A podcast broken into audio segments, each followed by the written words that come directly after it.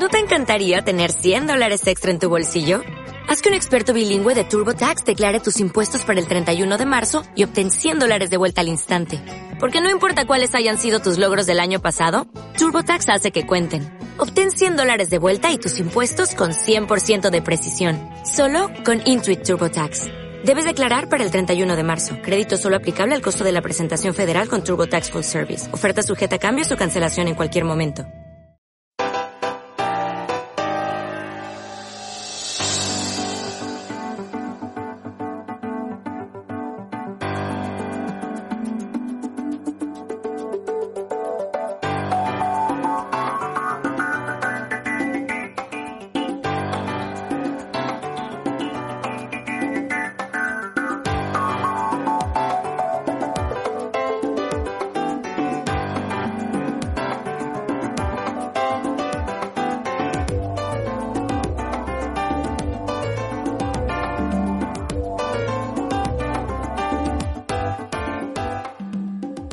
Muy buenas a todos. Esto es Un Café con Nintendo. Especial, eh, no sé, especial Monster Hunter.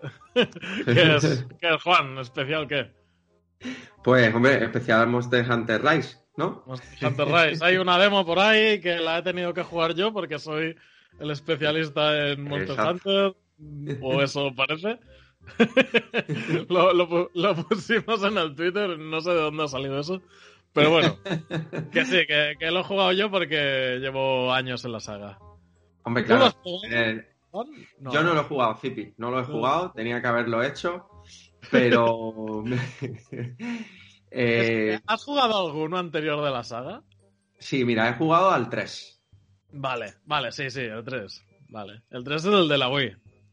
Eh, exacto, jugué al 3 y fue suficiente para saber que no es mi tipo de...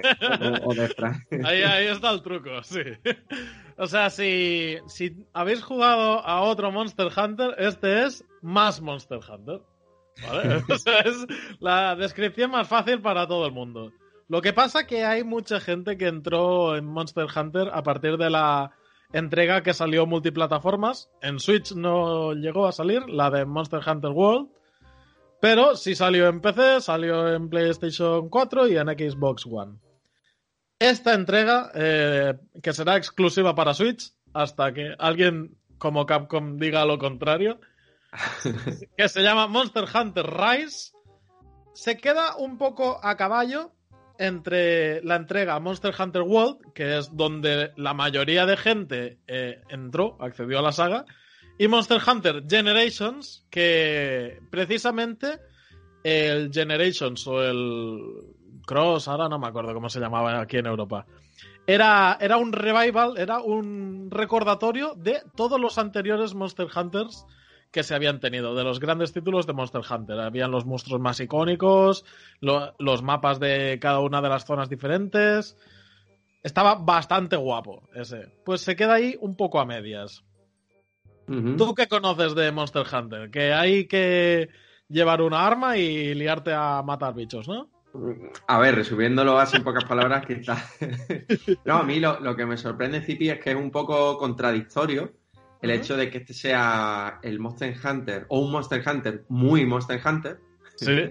cuando Switch es verdad que es una plataforma que, que, se abre pues a todo tipo de jugadores, ¿no? No solo los los jugadores más hardcore, por así decirlo, sino los que eran menos habituales, que ya los teníamos en Wii, ahora en Switch también, y quizá me esperaba un título un poco más accesible. Para mí, lo que menos me gusta de, de Monster Hunter es lo, tedioso del, desarrollo. Sí que es verdad, y, es probable que una vez que profundices y me, enamore más de, lo que en un primer momento me ha hecho. Pero es verdad que no le he dado esa oportunidad. vale, ya veremos en eso. Vale, es que has dicho cosas interesantes. A ver, este es un Monster Hunter muy Monster Hunter, sí. Totalmente cierto. O sea, cuando lo probó, digo, buah, tío, esto, esto no, no está hecho para occidentales que quieren jugar a un juego de moda. Esto está hecho para los hardcoretas que les gusta la saga de toda la vida o que tienen especialmente interés en acceder a esta, a esta saga o los que vienen del World que ya vienen entrenados. Porque la demo no te lo pone nada fácil para, empezar a jugar. O sea, ahí empiezas a jugar, tienes dos misiones de matar a dos monstruos Y, y después tienes dos, dos de práctica. Uno de práctica es para explicarte los controles, pero los controles generales del juego. No te enseña a manejar la, el arma, que es lo más importante. Y, y el, otro, el otro tutorial es para manejar lo nuevo del juego, que es lo de montar a los bichos, montar a los monstruos. ¿Qué pasa? Pues que con casi todo lo demás eh, te las tienes que apañar tú. O sea, te, sueltan ahí en medio de, de mira, tío, eh, ya sabes cómo va. y si no, te esperas a marzo. Es la sensación que me ha dado a mí. de que no, no te explican casi nada. Te, te, dan para elegir la arma que quieras, pero eso sí. De hecho, el, el instructor te dice, yo te recomiendo que vayas probando. ¿Sabes? Que vayas haciendo. Yo te explico aquí los, lo, la A para qué sirve, la B para qué sirve, pero tú ve haciendo con las armas. Y es una barrera mmm, muy dificultosa para, para, muchos occidentales, para, vamos, los españoles, los, los europeos en general y, y, y, americanos, que nos va a costar, tío, acceder a estas cosas tan japonesas. Ya digo, con la suficiente intención se puede entrar, pero no es tan fácil como, como en la entrega anterior, como en el Monster Hunter World. Que ahí sí que creo mm. que, que quedó bastante más occidentalizada la cosa. Sí, a mí esa es la sensación que, que me dio, bueno, viendo vídeos tanto de uno como de otro, porque no he probado ninguno de los dos, pero mm. sí que me da más esa sensación, que, que Wall es un título que pretende acercarse mucho más al, pues, todos los jugadores occidentales, y sí. es verdad que, bueno, que este Rise, pues, parece hacer o tener como objetivo todo lo contrario. Uh -huh. A mí la verdad que es eso, la profundidad, lo complejo, lo tedioso, el todo es un juego, yo creo, una franquicia, ¿no? Que exige mucho al jugador, sobre todo el número de horas, impaciencia, y quizás sea lo que me echa a mí un poco hacia atrás. Claro, claro, sí, sí, te entiendo totalmente. Mira, eh, el Generations y el 4 Ultimate, y, bueno, todos estos que salieron para portátiles, para la 3DS, uh -huh. eh, los jugué cientos de horas. Y, y el World como no tenía ni Play 4 ni Xbox One y a PC pues no me dio la gana de comprármelo porque salía seis meses después, eh, jugué solo unas decenas de horas. o sea, me refiero que el World, yo considero que casi no lo he tocado y aún así he jugado, ya digo, unas decenas de horas. Sí, es un juego para echarle muchísimas horas y, y hay, que te, hay que pillarlo con ganas, ¿eh? porque eh, las misiones no paran de darte misiones y más y más y más y más y más. Nunca se acaban. El rango de cazador mmm, nunca, nunca es suficiente. Puedes irlo subiendo de forma infinita.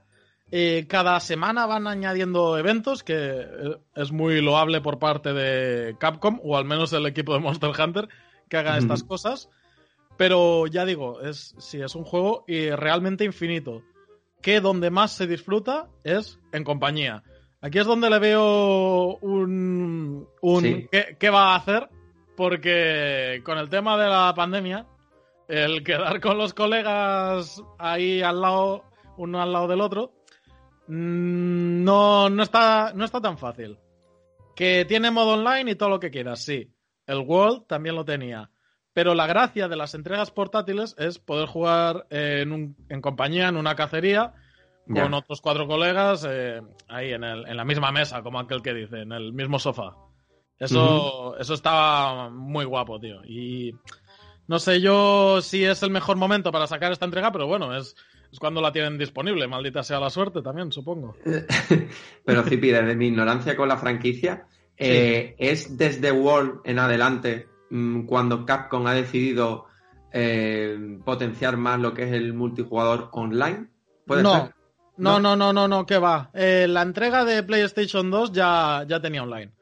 De hecho, eh, tenías que comprarte un módulo aparte para poderte conectar online con la PlayStation 2. Uh -huh. El de Wii ya se podía, medio medio, porque la Wii iba con Wi-Fi ahí, ahí. Pero la entrega, la primera entrega de 3DS y Wii U, que hicieron la misma entrega del Monster Hunter 3 Ultimate, eh, ya utilizaba el internet eh, con bastante soltura, bastante bien, eh, generando grupos con gente desconocida. Eso, eso sí que, es muy de Monster Hunter actual. ¿No? Que antes, antes era más de jugar con los colegas en, la PSP y tal. Y ahora también se lleva eso, evidentemente, y es, y es la forma más guay de jugar. Pero es mucho más accesible para poder jugar pues, con gente totalmente desconocida. Y una cosa hay que decir a su favor es que Monster Hunter tiene una de las mejores comunidades que yo he podido conocer. Em, sí, aquí de, hecho en España, aquí de hecho en España creo que existe una comunidad, ¿no? Que se llama Gremio de Cazadores, puede ser. Sí, tiene, tiene varias. El Cuatro Puercos Team creo que también tenía varias. Lo que me refiero es que la gente que juega a Monster Hunter y, lo juega online está totalmente em, a favor de la gente que está empezando por primera vez en la saga, te facilitan mucho las cosas, son amables, en fin, eh, si tú necesitas matar un monstruo gordo, ¿vale? Eres rango cazador 5 que vas en pañales, como aquel que dice, a, veces literalmente porque... Mm, después explicaré cómo va un poco la mecánica del equipo, que es interesante. Eh, te viene un, un Hambo nivel 50 y te rushea, te, hace los, los, bichos súper fácil. Y tú te preguntarás, ¿pero qué hace este tío de 50 haciéndome los bichos que, son de mi nivel, no? Pues porque en Monster Hunter todo tiene recompensas, ¿no? O sea, todos los monstruos te dan objetos que se pueden utilizar para eh, hacerte la equipación, hacerte equipo. Y, lo bueno, o lo, gracioso, casi casi, de, los jugadores de Monster Hunter es que no todo el equipo mejor es, es el deseado. Es que a veces hay un equipo que te gusta por estética, simplemente, y te lo, te lo, quieres hacer. Y, y, de ahí que muchas veces aparezcan, pues ya digo, cazadores de nivel muy alto haciendo bichos de nivel bajo, o simplemente porque les apetece o porque necesitan materiales, etcétera. Eh, la comunidad, ya digo, está muy a favor de, eso. Las recompensas que, por ejemplo, pueden darte vencer a X criatura, ¿es la misma para todos los para todos los bueno, luchadores, no, para todos los, cazadores. Sí, sí, es la misma, claro. Lo que pasa que que monstruos de rango bajo eh, te dan materiales para realizar eh, una equipación eh, que vaya al nivel de lo que era ese monstruo. Es decir, monstruos más fuertes te dan elementos o objetos más poderosos para crearte las armaduras más poderosas del juego. Y los monstruos más pequeños te dan, pues, los elementos más básicos o, menores para hacerte también las armaduras menores. Lo que pasa que ya digo, que armaduras hay cientos. O sea, sin exagerar, hay muchísimas. y Monster Hunter es muy de farmear, muy de. Sí, justamente lo que no me gusta. Cinco pieles. Y te lías ahí a matar monstruos. Hostia, mm, me han dado cuatro. Necesito una más. Y te vuelves a meter a la misión y, así, repetir, repetir, repetir. Hasta que te sale el ítem, el, objeto que tú necesitas. Eso, ese es, Monster Hunter. Esa es la esencia. Claro, es que es una estructura y desarrollo que no va, no va prácticamente nada conmigo. Y, volviendo, volviendo a la demo, que, ¿cuáles son los cambios que hay más sustanciales o lo que te ha gustado más, lo que más te ha llamado la atención? Sí, em, los cambios más sustanciales es sobre todo, como decía antes, en el modo de las prácticas, eh, te enseñan a montar los monstruos. Em, esto está bien, pero hay algo que no me acaba de convencer. Porque montarte en los monstruos, mm, lo que sería subirte a su espalda y darle madrazos, eso ya se podía hacer desde el 4. ¿Vale? Lo que pasa ah. que, que antes, pues, em, tenías que ir subiendo a salientes o a montañas y saltar desde ahí porque los cazadores de Monster Hunter no tienen botón de salto, ¿sabes? Entonces, pues tenías que ir subiendo la montaña, escalándola y tirarte de ahí para caer encima del monstruo y, a ver si te podías subir. Pues ahora eso lo han cambiado con un nuevo insecto, que no me acuerdo cómo se llama ahora mismo, pero bueno, que es, es Spider-Man. ¿vale? O sea, tiras telarañas. Sí, una telaraña en el cielo y te cuelgas del insecto y, y bueno, y así con le puedes hacer telaraña al, al monstruo también y conforme más telaraña le vas metiendo al monstruo, eh, al final eh, puedes montarlo. Se queda ahí como medio paralizado y, le, y puedes montarlo. ¿Y qué pasa? A diferencia de las entregas anteriores, cuando montas un monstruo aquí en el Monster Hunter Rise, eh, lo controlas tú. Pero lo controlas tú, o sea, como tú eres, tú eres el bicho. Entonces, tienes ataque fuerte, ataque flojo, em, esquivar. Eres, eres el monstruo. Esto, claro, esto es. Vamos, por primera vez, ¿sabes? Primicia. Eh, puedes llevar el, monstruo en el Monster Hunter. Que será el sueño para muchas personas. Supongo. Sí. Pero claro, aquí, aquí queda un poco raro. Ya digo, eh, Monster Hunter. Eh, sobre todo en las entregas más, más nuevas. genera lo que es un bioma, un, un ecosistema que que, que, hace que parezca que suceden las cosas de forma natural. ¿no? Que hay, hay un oso, te lo encuentras por ahí, el oso caminando cerca de, un panal de abejas porque quiere comerse la miel. Y de repente viene un velociraptor, porque así son las cosas, y se pelean y se dan de hostias. ¡Pa, pa, pa! Entonces tú te subes en uno de ellos y claro, y, puedes luchar contra el otro, llevando al monstruo. Por ejemplo, te, le empiezas a tirar telarañas a los Spider-Man al, oso y al final te subes en el oso y revientas al Velociraptor. A, hostia. Eso, eso es nuevo. Eso se puede hacer ahora y antes no se podía. Antes tenías que lidiar, como aquel que dice, con los monstruos por separado o quedarte a observar a ver cómo se daban de hostias hasta que uno de los dos eh, se fuese cansado a su nido o, o a recuperar energías comiendo, etc. Eso sí, para los que no habéis jugado Monster Hunter, Em, lo, que, lo que hace de gran valor esta saga es que el, hecho de las animaciones, el, lo pensado que está la cacería, está muy, muy bien detallado. Los animales se mueven de forma realista, eh, se van cansando, cuando se cansan em, tienen que ir a, a, reponer energía, van, van a comer, cuando les debilitas mucho, cuando les haces mucho daño, van a su nido, van a dormir. Y todo esto pasa también en esta demo, lo puedes ver fácilmente. Y, ya digo, em, esa es una de las esencias del Monster Hunter, pero no sé yo si era la esencia también poder llevar al, monstruo, ¿no? y, liarte de hostias con el otro monstruo. Me, bueno, no sé, lo, lo encuentro un poco raro, porque sobre todo después, más adelante, los monstruos más poderosos eh, te aparecen de forma individual.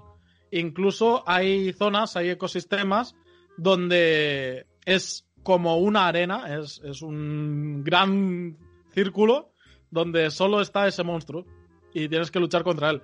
Entonces las mecánicas estas de, de subirte en el monstruo, de montar en él, eh, están ahí más, más inservibles. Sí que, sí que puedes ir domando poco a poco el monstruo cuando lo montas y después lanzarlo contra una de las paredes o una montaña y que se daña a sí mismo en vez de luchar contra otro monstruo, pero no queda tan bien, ¿no? O sea, está, está como muy pensado para que luche un monstruo contra el otro, a lo, a lo Godzilla contra King Kong, pero no sé, queda, queda un poco raro. Y ese es el, el gran añadido del, de esta versión del Monster Hunter Rise. Tiene otras cositas que ya iré comentando. Pero bueno, em, con eso em, me gusta la idea, pero eh, tiene ahí esta, esta cosita que, bueno, necesito ver en el juego final cómo, cómo será. En la demo al menos no me acaba de convencer del todo. Y a nivel técnico, Zipi, porque a ver, en los vídeos ya se veía que rozaba un nivel bastante alto. Eh, ¿Cómo se ve el movimiento cuando realmente disfrutando de la demo?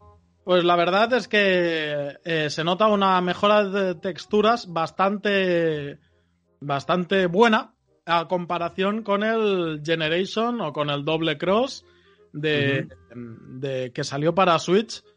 Porque este, este Doble Cross eres, es una versión. bueno, que es un jaleo, ¿eh? Lo de las versiones del Monster Hunter. Ya, ya.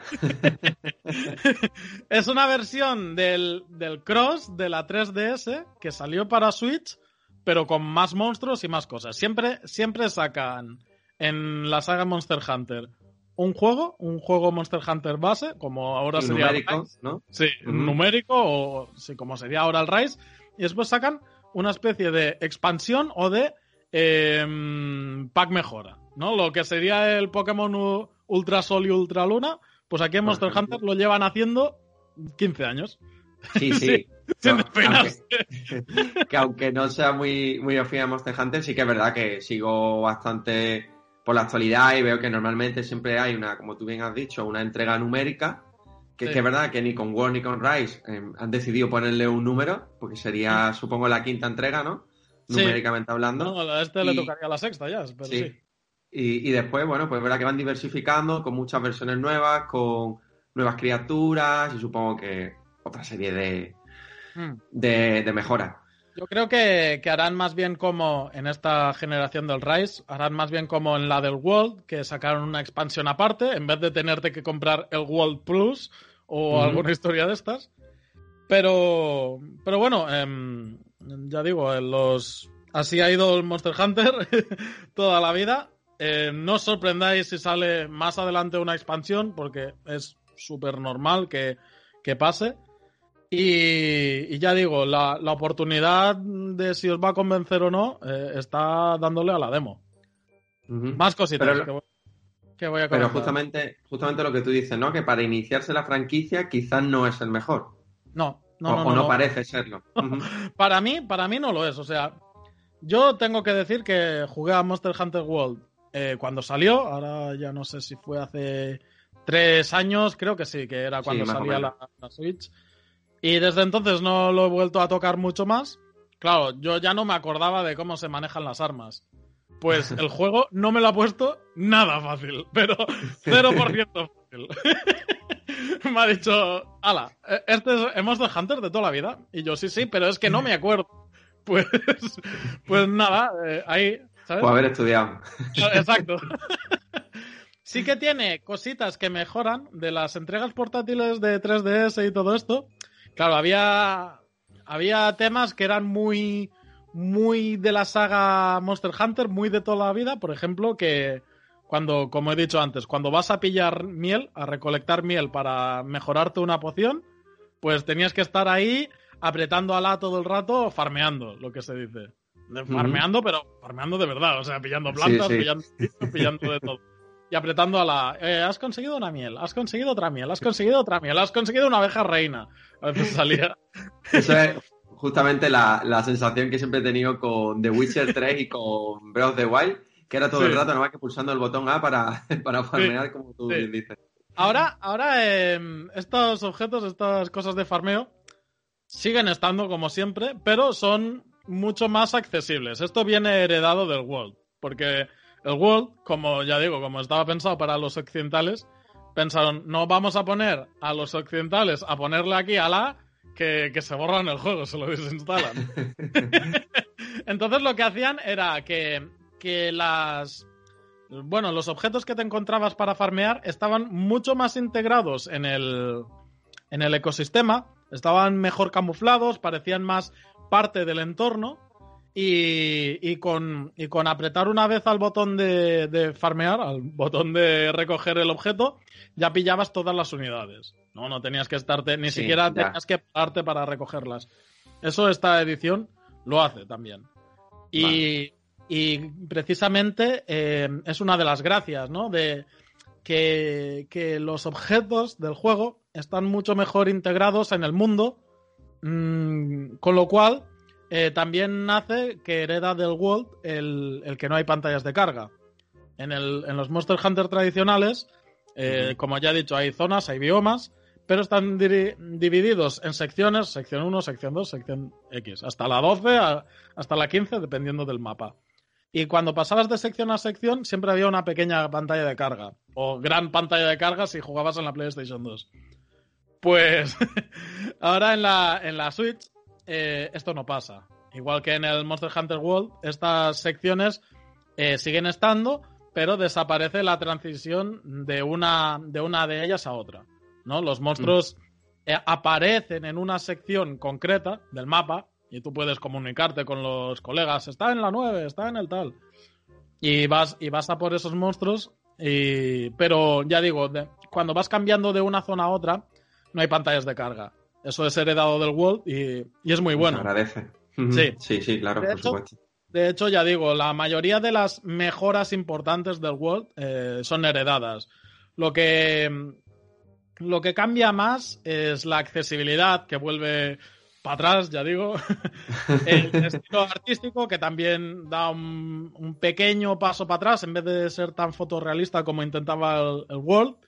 Intenta otra vez un, algo más cartoon, algo más japonés, que por cierto, la, la ambientación japonesa está por todos lados. Y, bueno, ya digo, intenta ser uh, un, un, pie en un lado y un pie en el otro, ¿no? Pillando lo mejor del World, pero uh, haciendo que, que, la gente sienta que es un Monster Hunter de los de toda la vida. Claro, pero es justamente lo que he comentado antes, que llama mucho la atención que, que, con Monster Hunter World, que ya pretendían abrirse a, pues eso, sobre todo a Occidente, porque ya es una franquicia mundial, no es tan de nicho en Japón, eh, con Switch, ¿no? Eh, me, llama mucho la atención eso, que hayan dado pasos hacia atrás en el sentido de, ser más conservador. Más. Mm, más, a mí, A mí, a mí me, extraña también que hayan hecho esto. Pero por otra parte, me alegro porque, no sé, a mí las cosas así más japonesas me gustan más. ¿No? O sea, eh, eso le pasa también a muchos colegas que conozco con los que compartimos días y días de cacerías que le han echado muchas menos horas al World que a los otros Monster Hunter. Por la razón que sea, pero bueno, pues mm, algo, algo tenía el World que, que no sé, que si han, si han dado un paso hacia atrás es por algo. Yo creo que uno de los motivos puede ser porque Switch, eh, al ser portátil, se, se deja mucho más eh, hacer estas cosas más, más de antes, más conservadoras, por así decirlo, y no tan tan online, tan, tan de jugar tú solo en el salón, porque claro, es que el World estaba pensado así para entregas de, sobremesa, de tú solo en la tele y tal. Y esto, esto ya digo, es que es, para jugar en portátil. Yo, yo no he jugado en la tele aún. O sea, he probado la demo puramente en portátil, corre súper bien y ya digo, es, em, es que creo que está hecho para jugar así la verdad. Sí, sí, sí. Además, yo, yo veo este tipo de juegos, este tipo de, de trabajos por parte de Capcom y me da mucha pena porque es un, lo he dicho muchas veces, ¿no? Es una compañía que me gusta mucho y que apoya, bueno, a medias tintas últimamente a consolas de Nintendo en general. Sí. Y claro, ves que se curran estos pedazos de, de, proyectos, de trabajos como es Monster Hunter Rise y nos perdemos otra franquicia muy de peso. Vaya, vaya, sí, sí, sí. Y es una pena. Y, es verdad que Monster Hunter eh, en general, ya corrígeme si me equivoco, era mucho más afín a Sony y sus plataformas. Y bueno, quizás el primero en salir en consola Nintendo fue el de Wii, el 3. Sí, sí, sí, correcto. ¿no? Sí, sí, sí. Y es más, fíjate tú de la importancia que tomó en plataforma Nintendo, que la cuarta entrega fue Nintendo 3DS, o sea, la numérica. Eh, exacto, exacto. Sí, la cuarta, la cuarta entrega numérica fue en 3DS y de hecho, la siguiente, que no fue numerada, que es el Generation Seal Cross, del que he hablado antes, también fue en 3DS. Además, llama la atención, llama la atención, perdona, Zipi, porque claro, lanzaron una cuarta entrega, que es una franquicia muy importante, en una consola que técnicamente era muy inferior a las que había en el mercado. Sí, sí, sí, sí. Sí, sí, de, de hecho, em, este era uno de los juegos con la que se notaba el cambio de la New 3DS y la 3DS normal. Había pocos, pero este era uno de ellos. Y, ya digo, yo creo que mm, el equipo de Capcom eh, debe ser muy de, mm, de que les gustó la, la, idea que tuvieron. Es que, es que al final casi todo esto viene heredado del Monster Hunter de la PSP, del Unite, del primero, no, del Portable primero fue. Sí. Del Monster Hunter Portable, que ahí dieron el pelotazo, yo creo. O sea, el, Monster Hunter 1 y el 2, que salió en la Play 2, estaban muy bien. Pero con los de la PSP creo que, dieron con la tecla. Y claro, eh, no sé por qué, pues no apostaron por PS Vita, en parte bien hecho. Pero, pero claro, eso, eso trajo un, un retraso en, en lo que son calidad gráfica y tal, que muchos, muchos aficionados eh, salieron descontentos o salieron pues un poco con el resquemor de, joder, eh, a ver, yo quiero ver monstruos en alta definición. Y de ahí que saliera el World, un poco para... Para, eh, sí, para contentar, ¿no? ese tipo de público. Para contentar ese tipo de público como ya ha salido, pues ahora volvemos atrás. es la sensación que me da. Bueno, ¿y tú, Zipi, crees que.? Porque yo apuesto porque Monster Hunter Rise va a ser el juego más vendido. Lo decíamos el otro día en el programa, el podcast semanal. Yo creo que va a ser el juego más vendido en Switch en 2021 y de los más vendidos en, entre todas las plataformas. ¿eh? Yo creo que tiene muchísimo mm. potencial. a, no ser eh, que, a, no ser que mañana mismo anuncie Breath of the Wild 2. Entonces, bueno. vaya, vaya, vaya. Mira, en, en, Japón no tengo ninguna duda de que va a ser así. Ninguna duda. O sea, em, estamos hablando todo el rato Japón, esto, Japón lo otro. Es que allí es, es religión. Sí, como Dragon Quest. sí, sí, sí. Es que es algo súper bestia. Y, aquí en, en Occidente, en Europa, en América, en Oceanía también, se juega pero no al nivel que de los japoneses. Es que los, los japoneses, ya digo, que es que es de, de, comprarse una consola para jugar al juego. Sí. Cosa, cosa que con el, el World no te invitaba a esto. A ver, había gente que también lo hacía porque es muy fan de la saga o lo que sea, pero este, este, este juego es un vende consolas. Hay pocos que se pueden llamar así y Monster Hunter es uno de ellos, eh, sobre todo en Japón. Sí, es más, es que yo creo que Monster Hunter va a ser uno de los pilares fundamentales para que Nintendo Switch este año pueda acercarse mucho a los 100 millones de, consolas. Sí. ¿eh? sí, sí, sí, sí, estará rozandillo, ¿eh? yo creo. Le va a dar un empujón bastante interesante. A ver, que han salido entregas muy japonesas ya, o sea, de juegos muy japoneses para Switch, y no sé hasta qué punto qué japonés no tiene ya una Switch. Pero... La verdad que sí. Pero, pero vamos, em, seguro que, hay gente pues que se compra una segunda Switch o lo que sea y sí, sí, va. Es que ya digo, es un vende consolas. Este sí, se, se rumoreaba mucho porque no recuerdo ahora, no sé si fue la cuarta entrega, eh, de 3DS que fue acompañada en el lanzamiento con New 3DS y bueno, pues se decía que podía... Europa prácticamente, sí. Mm, y se decía que bueno, que Nintendo podía hacer coincidir otra vez el, supuesto nuevo modelo de Switch con, el nuevo Monster Hunter, que no creo ya a estas alturas. Pero no, bueno, a estas alturas no, no, sé qué pensar. No, no, a estas, a estas alturas lo dudo, pero estoy seguro de que de que si hay una nueva versión de Switch, que no vamos a hacer apuestas porque esto toca en la tertulia. Pero si, si la hay, el equipo de Monster Hunter seguro que está trabajando en una versión mejorada para esa consola. Porque eso sí que lo hace. El equipo de Monster Hunter es muy de.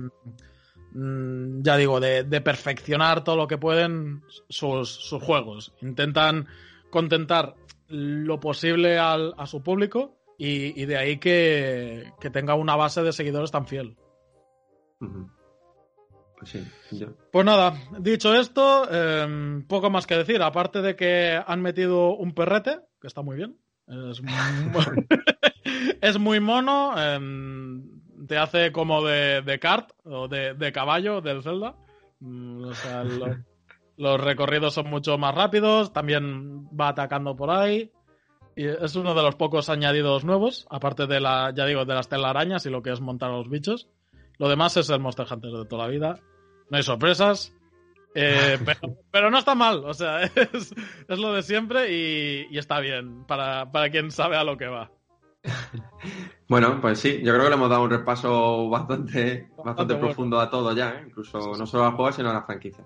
Sí, sí, a la franquicia, sí, ya digo, lo, he querido comentar cosas así más, más bases, sobre todo para, gente que, viene de nuevas, ¿no? O sea, eh, os podéis descargar la demo del Monster Hunter Double Cross en, la eShop, pero habrá gente que, ni siquiera sabía que, había, que se había lanzado este juego, porque creo que salió rollo para verano del, del 2017, o sea, muy muy temprano y muy de tapadillo, ¿no? Y, sí, encima en un año, encima en un año complicado porque había lanzamientos. Ah, sí, sí, salía de todo.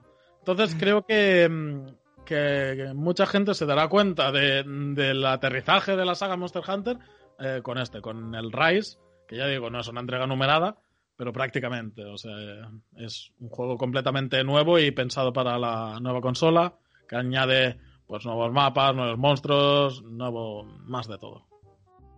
Perfecto. Pues nada, eh, lo vamos a dejar por aquí. Amigos, compañeros, familia, recordad, tenéis la caja de comentarios en el livebox, en, en otros sitios creo que no. Pero en la descripción podéis entrar al, al, grupo de Telegram, cada vez somos más. Pero de verdad que lo decimos esto. Sí, sí, que es verdad. y es un grupo súper guay, tío, que hay muy buen rollo. Os invitamos a venir ahí y a charlar con nosotros. Y nada, eh, despedirme y, vernos en otra tertulia, ¿no, Juan? Pues sí, nos vemos en el siguiente programa y nada, espero que la gente disfrute de este especial que se nos ocurrió y que yo tenía mucha ganas de que tú estuvieras porque eres nuestro especialista, aunque digas que no. es que claro, yo tengo amigos que juegan muchísimo más que yo, pero bueno, entiendo que de los del café, pues De los tres, sí. Muy bien, Juan, pues gracias por escucharme y hacerme la camilla con el, con el programa. Bueno, pues nada, nos vemos en el siguiente programa. Venga, hasta pronto, adiós. Hasta luego.